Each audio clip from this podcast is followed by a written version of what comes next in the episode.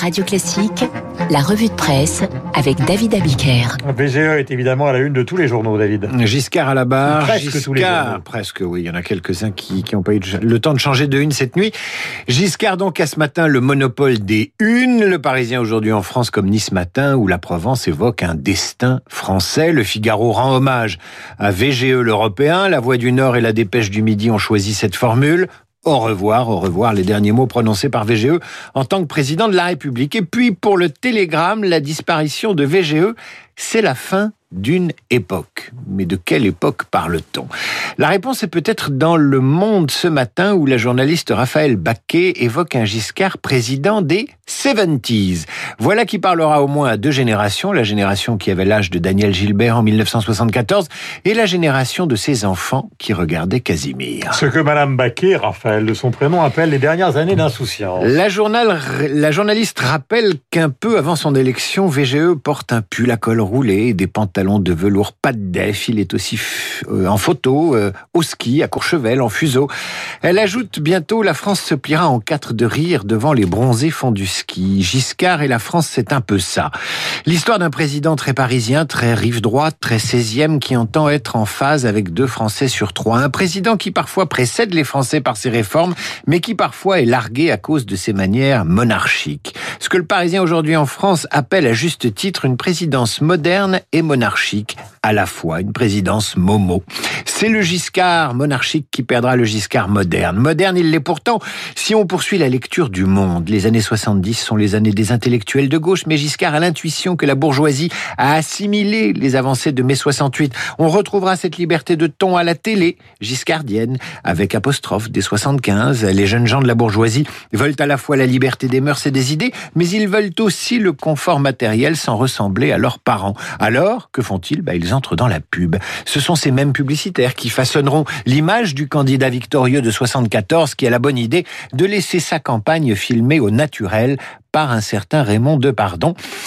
Qui nous rappelle, euh, qui nous rappelle dans la Nouvelle République il y a un mois qu'il rêvait de faire du cinéma et son cinéma, bah, il s'est fait avec Giscard. Mais même si la France change sous Giscard, qui lui fait son cinéma, Le Monde et le Parisien rappellent qu'il est le produit de son milieu, ce Valéry.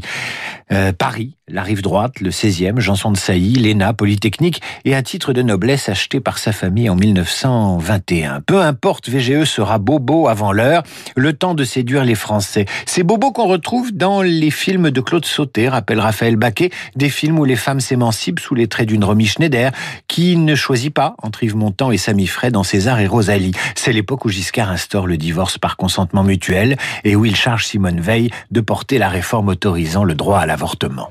Le site Slate parle même de Valéry Giscard d'Estaing président du cool avant euh, l'arrivée au pouvoir de Barack Obama. Avec une série de cartes postales de ces années-là, elles sont plus ou moins réussies. Giscard à la chasse avec une chapka ou Giscard présentant ses vœux très aristo devant une cheminée avec son épouse anémone quasi muette devant la caméra.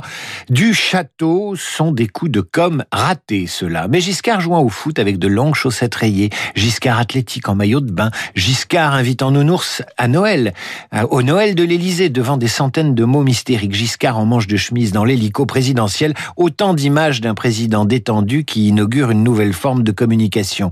Giscard anticipe ainsi les journées du patrimoine quand le 14 juillet 77, il accueille les Français pour une visite de l'Élysée qui fait un tabac. Mais il se plante quand il s'invite chez eux à déjeuner ou qu'il reçoit les éboueurs à l'Élysée, rappelle le Parisien aujourd'hui en France. Ce que Libération résume en évoquant la grande incompréhension entre Giscard et les Français. Une incompréhension qui lui coûtera son deuxième septennat pour Paul Quignot, le Giscard modernisateur aura été rattrapé par le Giscard conservateur. Il aura tellement voulu être de son époque, écrit encore Raphaël Baquet en posant en costume et non plus en queue de pie, en exigeant une Marseillaise moins guerrière ou en demandant une cuisine plus légère à l'Élysée. Il aurait tellement voulu être de son époque. Être en phase avec la société française, ça marche tant que les Français n'ont pas encore plongé dans le pessimisme et la crise économique, rappelle la journaliste. Ce sera plus dur après le choc pétrolier et l'apparition du chômage où les les premiers pas du Front National. Plus dur encore quand la droite se déchire, que Chirac joue sa propre carte et qu'il se murmure pour lui nuire. Rappelle le Figaro que le président chasse en Afrique lors de safari d'un autre âge.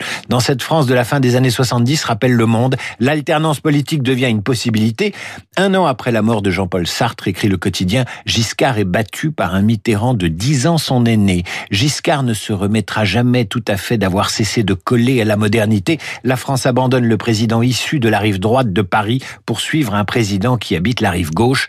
Impossible dès lors de rassembler deux Français sur trois. Voilà, il est 8h40 et comment ne pas penser à la reine d'Angleterre qui a connu tous ces présidents français qui disparaissent et qui abandonnent la scène politique que nous avons ces dernières années, donc euh, depuis le quinquennat d'Emmanuel Macron, donc connu la disparition de Jacques Chirac, puis celle de Valéry Giscard d'Estaing. Il faut aussi parler de ces années où tout d'un coup, puisqu'on libère l'audiovisuel, eh bien, le bébé de show s'empare de la télévision, les guignols de l'information, et puis des gens comme Thierry Leluron qui ne se sont pas privés de critiquer les chefs de l'État successifs.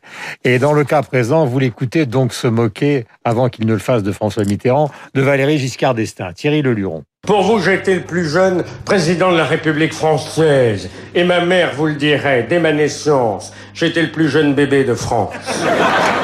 C'est à cela qu'on voit les destins. Avec la dignité, la qualité, la simplicité qui me caractérise, qui caractérise d'ailleurs ma famille, mes amis et mes domestiques. J'observe que François Mitterrand est un homme dangereux. Je le connais bien.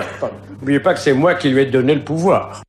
Voilà pour cette imitation donc euh, de Thierry Leluron, qui n'était d'ailleurs pas euh, très éloigné politiquement euh, de Valéry Giscard d'Estaing, alors que son opposition à François Mitterrand était plus marquée. On se souvient dans l'émission de Drucker de la fameuse reprise de l'importance et la rose qui fit scandale dans l'audiovisuel. 8h41, nous sommes avec Jean-Louis Bourlange, nous sommes avec Christophe Barbier, et nous parlons donc de la disparition de Valéry Giscard d'Estaing.